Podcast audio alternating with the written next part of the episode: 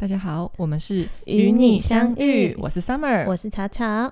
好，那我们上一集的时候，我跟 Summer 跟大家聊到说，为什么同一支香水在身上会不同人身上会有不同的表现？对，那这是一个 part，光这一个部分就可以让我们造成我们对香水的这个理解是不一样不一样的，因为每个人身上呈现方式不一样。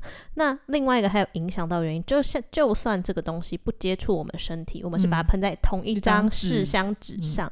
即使在同一张纸上，可能每个人闻起来的味道还是会有一些些微的差距在。差距在那这个，所以这两个排列组合就会造成香水的世界在不同人身上会有不同的这种很奇妙的化学变化。对对对对对。那呃，我我们先来讲到说，可能大家对于香水，大家还不会有这么。呃，明显的感觉，因为可能大家会觉得说，哦，香水虽然稍微有一点闻起来不一样，但是还是香的嘛。嗯，那大家对于这个敏锐度可能会比较低。但我们举一个例子，就会很明显，就是香菜这件事情。香菜有些对，就是香菜是台湾或是中式料理蛮常见的一种呃香料。对对对对对。那有些人就是很喜欢吃香菜，一定要觉得有吃香菜才有那个味才够味。那有些人就觉得看不行，加香菜好恶心。嗯，那我对香菜是那种。不讨厌不喜欢的类，就是我不会不会因为加了它我就不吃，但我也不会特别把它加爆。一对一定要加它，就是我会我我像我对香菜的那个喜好是比较没那么明显的。对对对，那嗯，因为香菜这件事情，后来科学家就有去研究说，奇怪为什么会有人这么讨厌香菜，有人喜欢香菜这件事情，所以。嗯，后来科学家得到的结果就是，第一件事情，第一件我们对于气味不一样的原因在于基因，对，所以第一个原因叫做基因。那基因这个东西很有趣。我们先讲香菜这件事情好了，就是科学家去研究之后发现，香菜的这个气味的组成大大致上是一种醛类的分子结构。那我们身上呃目前已知跟嗅觉有关的基因是八百五十五个，可是其中有一半的嗅觉基因。呃，科学家认为是没有功能，或者是说更委婉，我觉得更保守的讲法是我们还不知道有没有功能，这一半的基因的功能在哪里？那目前已知有活跃功能的基因是有一半，一半四百多个。那当中有一个基因，哦，叫做 R O R，哦，叫做 O R 六 A 四。二 O R 六 A 二的这一这一段基因，那发现呢，它会跟这个香菜的这个醛类分子的基因有关。那像比如说在亚洲，大概有十五到二十 percent 的人，算比例比较高的，对于这个结构，他们这个基因段的人，他们闻起来香菜会让他们觉得。比较偏向臭虫的味道哦，臭虫对，就是这种醛类分子。可是剩下的人也有一部分的人，就是也是大概十趴左右，十趴二十趴的人，他闻到这个香菜，他的基因受气会把它辨认解读成像是肥皂泡泡。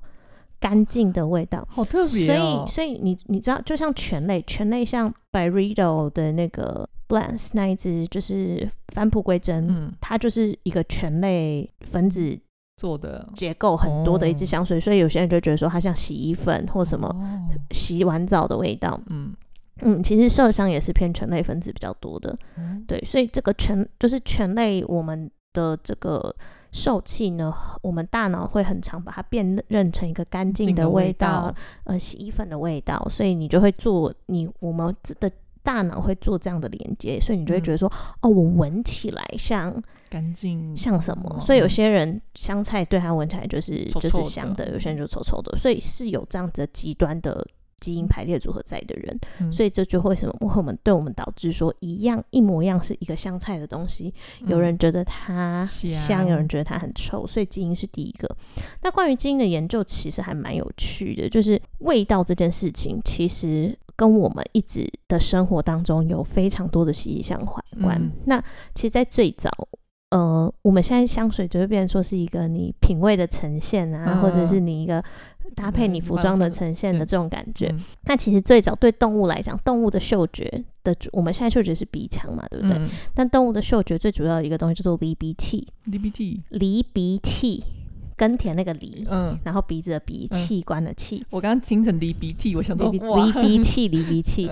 那离鼻器这个东西呢？它是跟它是可以接收到特殊的费洛蒙分子。哦，对，所以就像猫在发情，嗯，就猫发情，很像婴儿在叫，对不对？那公猫呃，除了叫声以外，有些有些动物它不是靠叫嘛，有些东西是靠味道。嗯。那它们同种的那个离鼻器就可以接收对方的那个气味，对对对，费洛蒙，然后就会它们就可以嗯也繁衍下一代这样子。但目前人类的离鼻器是已经退化了，嗯，但有一派有一部分的科学家在做过实验之后，发现我们的离鼻器虽然退化了，但是我们的嗅觉还是稍微。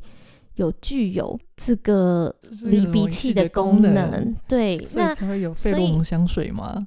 我觉得费洛蒙香水不是我哦，跟你哦，我要先解解释这件事情，费再然后我再回来讲费洛蒙香水，就是 呃，应该是说，那好，费洛蒙这种东西，你可以把它想成是好理解，就是每个人身上天生有一个不同的特殊味、特殊气味，那。呃，我们的嗅觉接收之后，我们的大脑是怎么辨认的呢？那科学家发现，好像也跟基因有关。嗯，我们的基因自然会去排除跟自己的基因序列很像的人的味道。所以，就像呃，最我觉得最实际的例子，如果大家有。异性的兄弟姐妹的话，你从小一定会觉得你兄弟姐妹非常臭，对，就觉得一进到房间就觉得，干他怎么那么臭啊？对，Summer 有我有一个弟弟，应该很，他就觉得一定觉得弟弟很臭，但是未来弟弟交女朋友，弟弟的女朋友一定会觉得他是香的，因为你跟你弟弟的女朋友 也感情很好嘛，对不对？这就是这就是我们的基因，我们的基因会自动帮我们去筛检，对，筛选就是呃。跟我们基因序列很接近的人，这我们上一集好像有有有提到嘛，对不对？那所以这就是我们嗅觉影响我们嗅觉的第一个原因，就是基因。对，那接下来还有，那我们还有影响我们嗅觉，还有是我们的嗅觉的接收的一个通道。那我们嗅觉切接收通的话，它其实有分两个。一个话叫做鼻前通路，就是我们平常用鼻子的鼻腔；另外的话就是鼻后通路，就是我们的口腔跟咽喉。所以大家有没有一个那个经验，就是你进到一个东西，进到一个房间里面，你觉得很臭臭的，然后你就想说，那我就不要用鼻子呼吸好了，那你就用嘴巴，发现还是一样的，有点臭臭的感觉。哦，好，那其实。呃，我们的嗅觉会跟味觉是一直混合混合在一起的嘛？其实这跟我们嗅觉的机制有关。那这就要讲到我们人类的感官了。那好，我生物刚好比较好一点，我来跟大家解释。就是我们通常神经传递是我们会有个受器，对不对？受器接收刺激，然后受器呢会给这个。感觉神经元，那感觉神经元，那看再需不需要经过脊髓，然后再传到大脑，大脑做出反应。对，大脑会再把我们的感觉到反应，呃，到那个视球做做一个重新整理，然后再反应出来，再做再做 reaction，这样，这是大部分的状况。可是鼻子、鼻腔跟嗅觉是一个非常非常特别的，嗅觉没有嗅觉的受器。没有真正的受气，嗯，嗅觉的受气是有一个双向的神经的尾端直接特化成纤毛，所以嗅觉嗅觉是你懂吗？别人是有接收，比如说手是皮肤，皮肤是受气，皮肤受到刺激，皮肤后面还再连个神经，可是嗅觉是就没有皮肤了，就是里面的神经的末端直接特特化成一个纤毛，哦，然后你的气味分子，气味分子会跟上面的受体，这个受体叫做 G protein couple。receptor，嗯，好，就简称 GPCR。然后这个受气蛋白结合，跟这受气蛋白结合之后，那神经传递就会开始做出一系列的反应。嗯，好，那你可以想象，就是这些气味的分子，这些化合物，然后碰到我们的这个嗅觉神经细胞受气，然后它会传递。嗯，那传递上去之后呢，我们是怎么去解读这个气味的？你知道吗？怎么解读的？啊，就是我们刚刚不是有讲到，我们有那个嗅觉的受体基因嘛？嗯那我们嗅觉受体基因就是每一个受体，嗯，每一个分子，它可以刺激一个受体，它就会有点像是你的大脑观嗅觉，比如说有。八百盏灯，你这个嗅觉受体被刺激到，这个灯就会嘣就会亮起来。那这就大家要有点画面哦，就是我闻到一个嗅觉分子，它接触到我的嗅细胞，然后经过神经传递到嗅小球，然后呢，哦，而且嗅觉最特别的是，所有的感官的传递，最后都到大脑，先经过视丘的整理，嗯，再反应。但是嗅觉不一样，嗅觉会直接可以进入到杏仁核，而且杏仁核是直接掌管情绪跟记忆的。所以就是为什么嗅嗅觉你会有所谓，人家觉得说，哎，这个味道闻起来很安心、很舒服，或是会跟嗅觉息息相关。就是有时候我们之前有聊到嘛，闻到烟熏味的香水。大家就会想到酸梅，嗯，可是它其实里面根本没有酸，没有酸。那这个就是我们杏仁核在作祟，它把我们的嗅觉刺激跟我们的记忆做连接。好，那我们再回归到我们怎么辨认嗅觉这件事情，其实很神奇哦。就是你看啊，我们好，比如说我们大脑，就是我们刚刚说嗅觉基因有八百五十五个，那嗅觉受体有关的基因。这是两，这是两件事情。嗅觉受体，受体就是接收，受体经大概一千多个。可是你要想，我们会闻过的味道会只有一千个吗？不一定哦。对，所以就是说，这这这个一这一千盏灯，就比如说某个化合物会刺激，嗯，那这个刺激它就会对应到某一个受体，然后那个受体的灯就会亮，就刺激自己就嘣嘣嘣亮，对不对？那科学家发现哦，为什么我们可以辨认那么多味道？就是因为我们闻到的这个受体呢，它可能会怎样？比如说 A 受体刺激超多，灯超亮；B 刺激一点点，那我们大脑自动会把这一个这一种类的刺激跟我们的记忆做连接。哦，所以我们的记忆里面就会有越来越来越来越多种味道。所以回归到嗅觉这件事情，到底可不可以训练？应该是可以的，是可以的。而且嗅觉灵不灵敏这件事情，其实也跟我们小的时候我们的嗅觉被刺激的程度有关。嗯，所以你在。婴儿时期或者在小时候时期，很多幼教书都会建议说，小朋友要多受刺激，要多爬、多爬、多走、多多碰触。所以小小朋友不是会有很多那种什么书翻开毛茸茸的、刺刺的，那都是为了刺激刺激感觉，让让神经变得更敏锐。其实嗅觉也是，那我们的嗅神经接受到这些受体、这些这些受体受气，就是接收到这个资讯之后。有不同的刺激程度，嗯，所以这样刺激程度排列起来组合就会超多。那可是刺激到这件事情之后，我们大脑还要辨认，嗯，好，所以问题来了，你有没有发现整个嗅觉要被辨认出来，它中间有超级多层层关卡，嗯，第一，你的受体。你的受气就是我们特化的这个纤毛要接收到，嗯，接收到之后，它要有反应产生，反应产生经过嗅小球，你那个受体的冰灯要亮，亮了之后，你还要成功解毒，嗯，所以这就是也就是说，会不会有某种味道，有些人是闻不出来的？嗯，会有，会有，对不对？会会。对，上次因为我上次我们就我有就有跟 Summer 讨论过这件事情，就是。有一些人对某些味道会特别敏锐，有一些人对某些味道就是会闻不出来。对，那我觉得这这个这个其实蛮蛮明显的。对，像呃上次我们有讲到嘛，女生的体质，像我们自己荷尔蒙或生理期的时候，像血里面有特殊的这种血腥铁锈味，女生在生理期的时候，对这类的味道会变得比较灵不不灵不灵敏。我我闻得到，闻到自己，你闻得到，但是你会。没有，相对来讲，如果我现在那个没来，嗯，我其实是比较灵敏的。哦哦。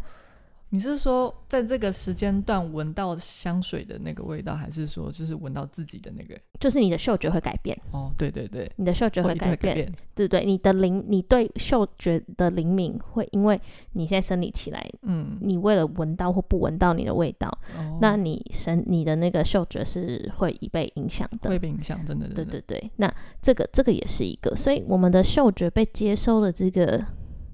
神秘的途径，它中间有非常多的关卡，那就会导致我们闻起来感觉就是不一样。对，闻起来感觉就是不一样。那每个人的这个，首先基因不一样，嗯，那他嗅觉被刺激的程度不一样，嗯，那他嗅觉的受体不一样，那再来就是什么呢？他的经验跟记忆不一样哦。那其实最关键，如果在大家身体都健康状况情况下，你嗅觉就是被刺激，被刺激，你大脑的灯就会亮。可是你大脑的那个嗅觉受体的灯亮了之后，你大脑没有办法解读它，那这就是一个一个问题在一个问题。那就比如说。嗯，举一个例子，有一杯黑黑的东西放在那，嗯，我们有办法辨认，看用看的你可以办办法辨认它是可可还是咖啡吗？没办法，一定要喝啊。一定要喝或是什么？一定要闻？对，要喝加闻嘛，对不对？那事实上这就跟那那比如说我们为什么会知道咖啡的味道？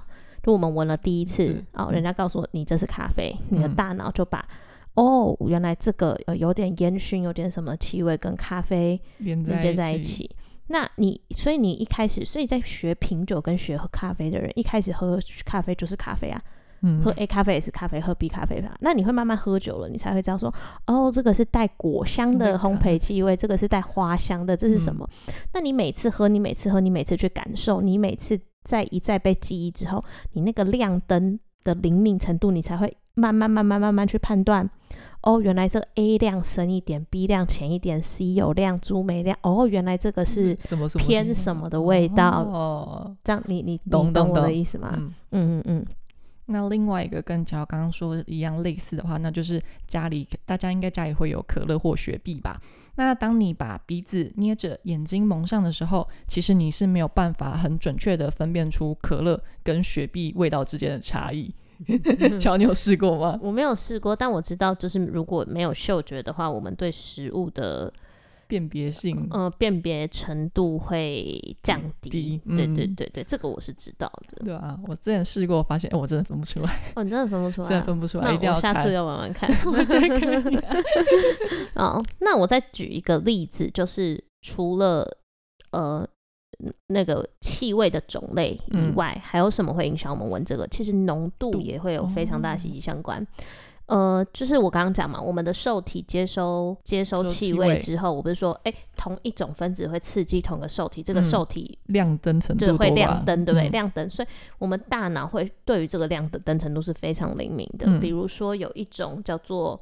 呃，这个结构叫做硫醇类的物质。硫醇，对，硫是硫磺的硫，嗯，醇就是醇类的醇，这都是有机化合物。有机化，我想说，硫醇类，那低浓度的时候，我们大脑闻起来会觉得它像葡萄柚的味道。哦，但是高浓度的时候，就会有偏硫磺味的恶臭。哦，那那还有一个也非常常见，就是在某些白花会有一个分子叫做银朵，那低浓度的。银朵闻起来就是花香，嗯，花香。但是银朵浓度拉很高的时候，闻起来会像那个粪便吗？对，会像塞。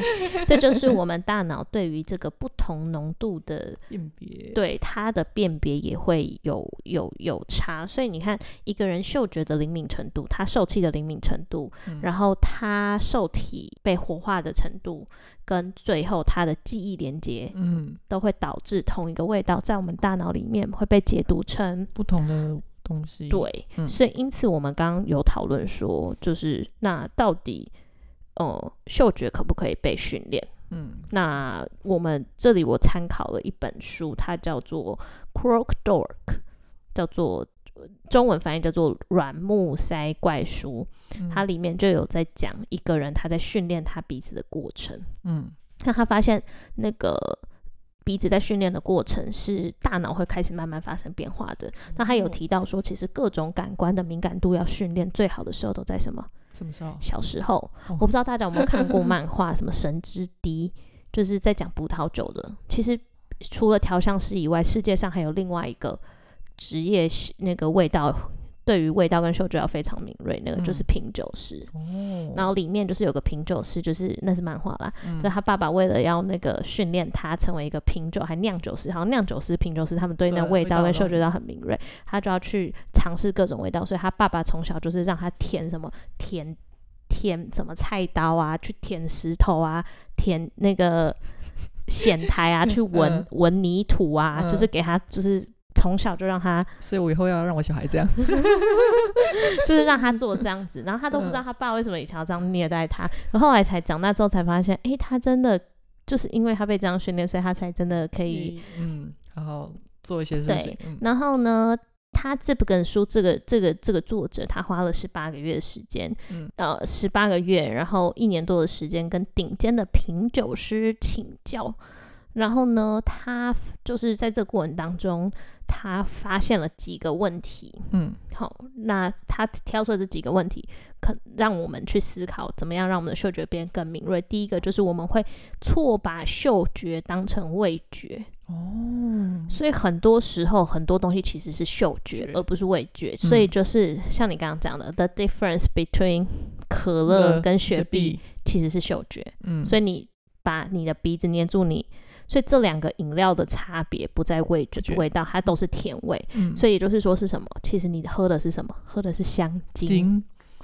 哇，懂吗？你喝的是香精，就是色素，对，就是雪碧里面是偏莱姆的香精，可乐是别的香精，所以你喝进去，你以为你分辨得出来这两个呃食物的味道不同，可是其实你我们分辨的是嗅觉，不是不是味觉，嗯，对，所以这是第这是第一个部分。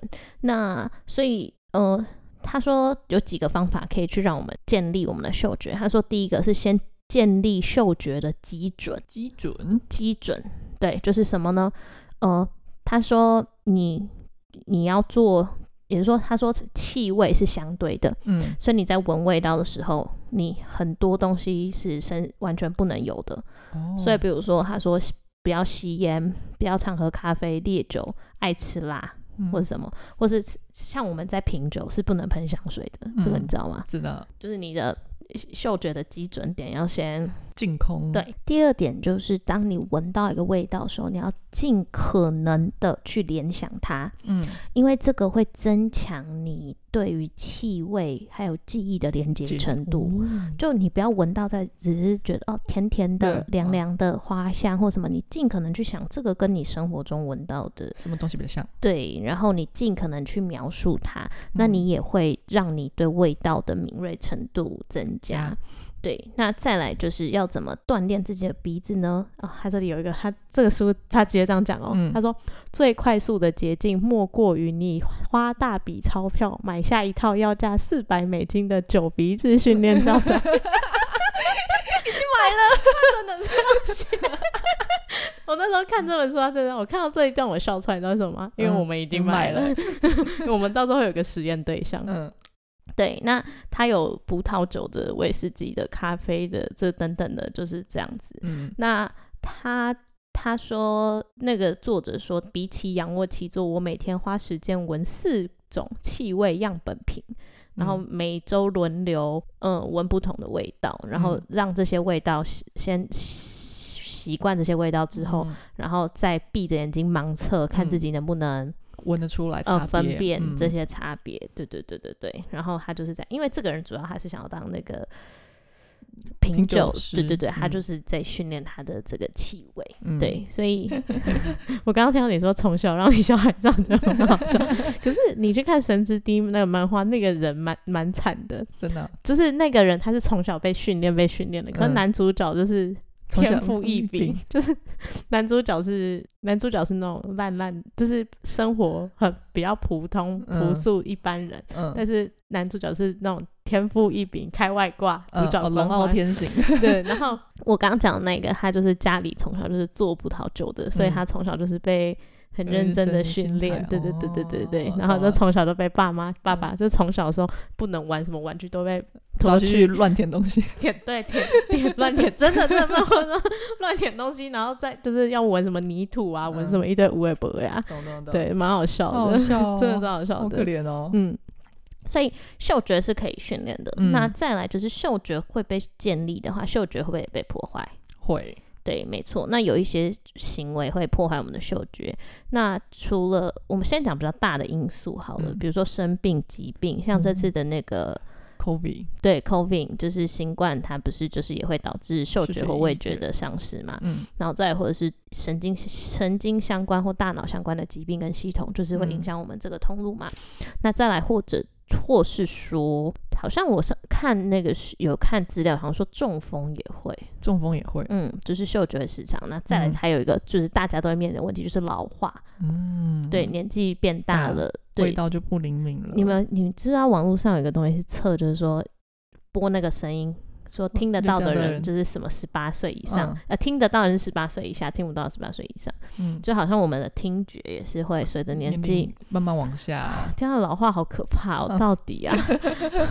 我那时候听听到一个某一个频段之后，我真的听不到哎。哦，真的，真的那个声音太尖太细了，就听不到啊。可是可能小朋友听得到的。嗯，对，可能小朋友听得到。对，所以嗅觉它其实有很多。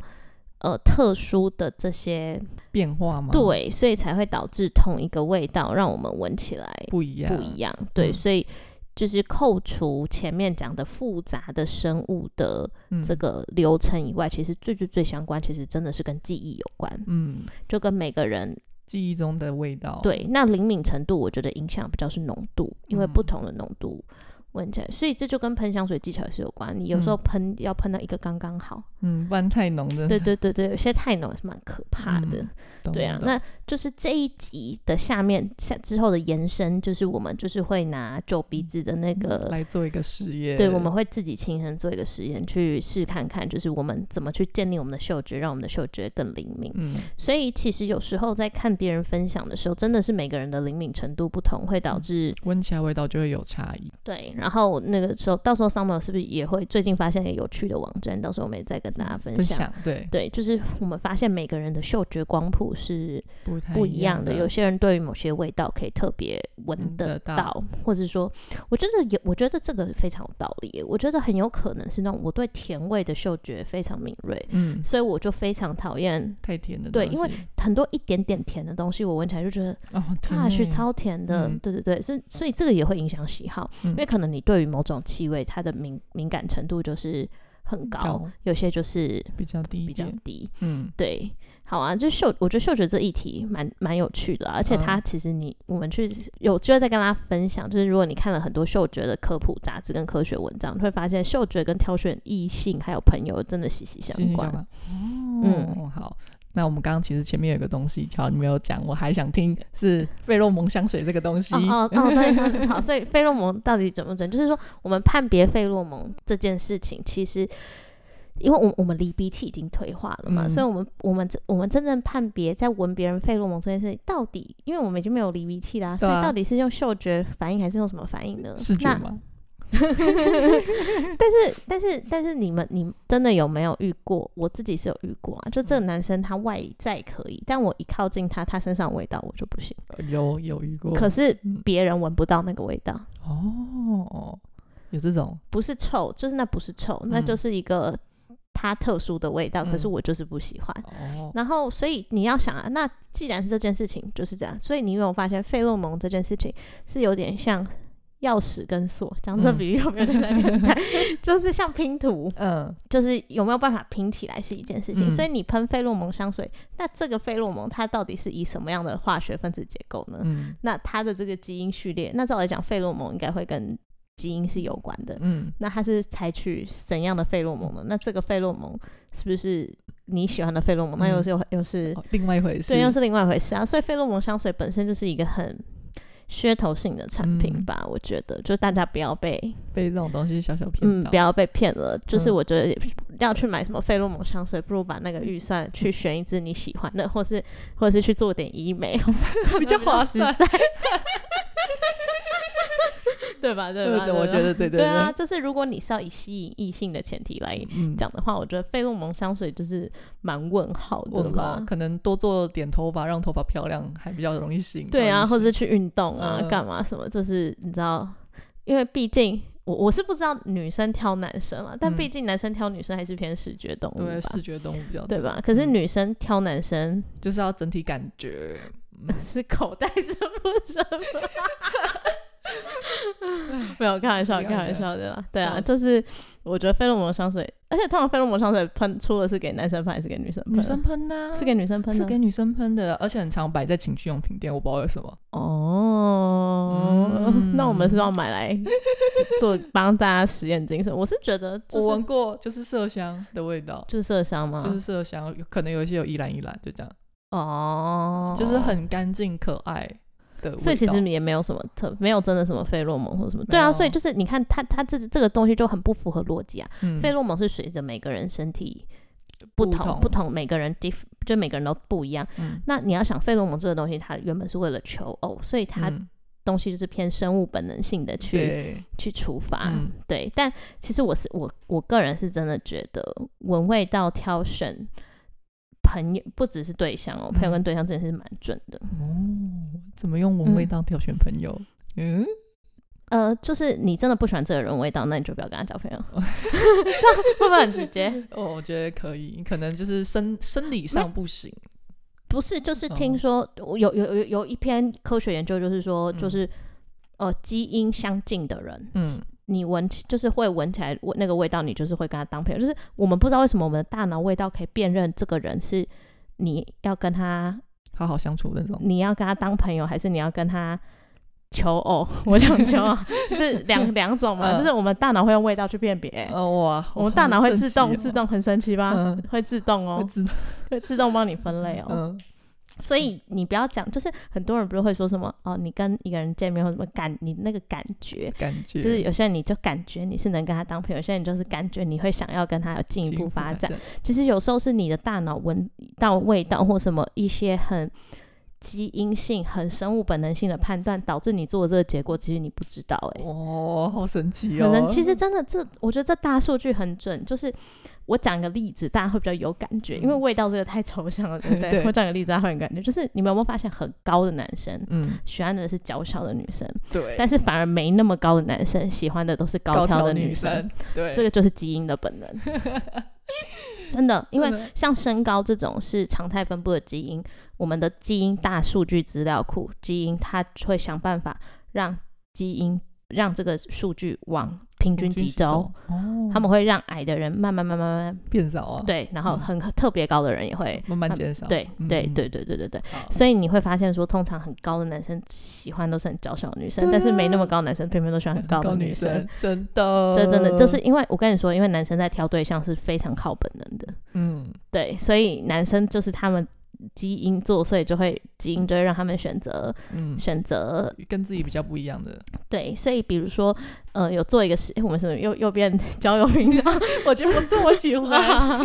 我把这讲完好了，就是，呃，就是到底美丑这件事情有没有一个客观标准？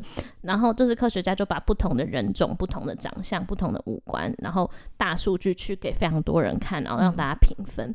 那大家他发现说，大家对于一定程度以上的美，比如说七十分以上是有一个客观标准的，但是大家心目当中的满分就会不一样，不一样。那发现一一个分数以上，比如说七十分以上、八十分以上，大家都会有一个客观的说，哎，这些都是美女，对标准。那比如说很简单，就是比如说五官对不对称啊，或什么，那什么有人喜欢眼睛大，有人喜欢眼睛小，那种那种就算了。那他们发现有一件事情是完，就是完全就是评分上的客观标准，就是比如说女生。对于男生长相要好看，他会偏向比如说更有男生感觉的、更阳刚的、更有男子气概的光谱，嗯，那个平均分数就很明显的会提高。嗯，那男生对女生来讲就是较有女性化的特质哦，所以为什么男生喜欢胸部大的女生？因为这就是还有屁股大女生的女生的。性征，然后像因为男生的身形是倒三角嘛，腰是直的嘛，所以为什么男生会不见得要瘦哦？你知道吗？就是你看他男生喜欢是有腰身，但不见得是瘦。嗯，就是你很瘦，但没有腰也不行。你没有对，没有那个就是没有那个女性的特征。曲线。对对对，所以他那个研究发发现就是说，生物的基因的本能就是会去挑选。跟自己基因很不一样的，嗯，对，就是男生就是会去找偏有女性化特质的，女生就是会去找有男性化特质，但这个只是但大对大平均啦，但是每个人的喜好是会有不一样的，不一样的，对对对对对，没错，就是就是像可能大部分人都觉得指甲刮到黑板的声音很难听，可就会有少部分很有一两个很奇怪的人也 很喜欢，就是特殊。对，就是比较跟大家不一样的人，会特殊会去喜欢这个东西嘛，所以就像一瓶香水也是会有这样喜欢很跟很讨厌的人在。对，好，没错。今天的内容就到这边，不晓得大家听有没有很开心？我是很开心啊，特别是最后面，中间有一段比较学术，大家就大家就大家就尽量的尽量尽量尽量，有任何问题欢迎来问我跟 Summer。嗯，好。好，那本集内容到这边，感谢大家收听，期待我们下一次的相遇。我是 Summer，我是巧巧，拜拜。